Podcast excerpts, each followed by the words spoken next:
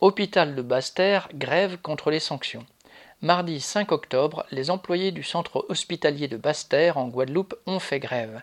Les travailleurs d'ArcelorMittal et des pompiers en grève sont venus les soutenir devant le piquet ainsi que des militants. Ils étaient donc près d'une centaine à protester contre les menaces de suspension voire de licenciement qui pèsent sur eux s'ils ne sont pas vaccinés au 15 octobre. PJC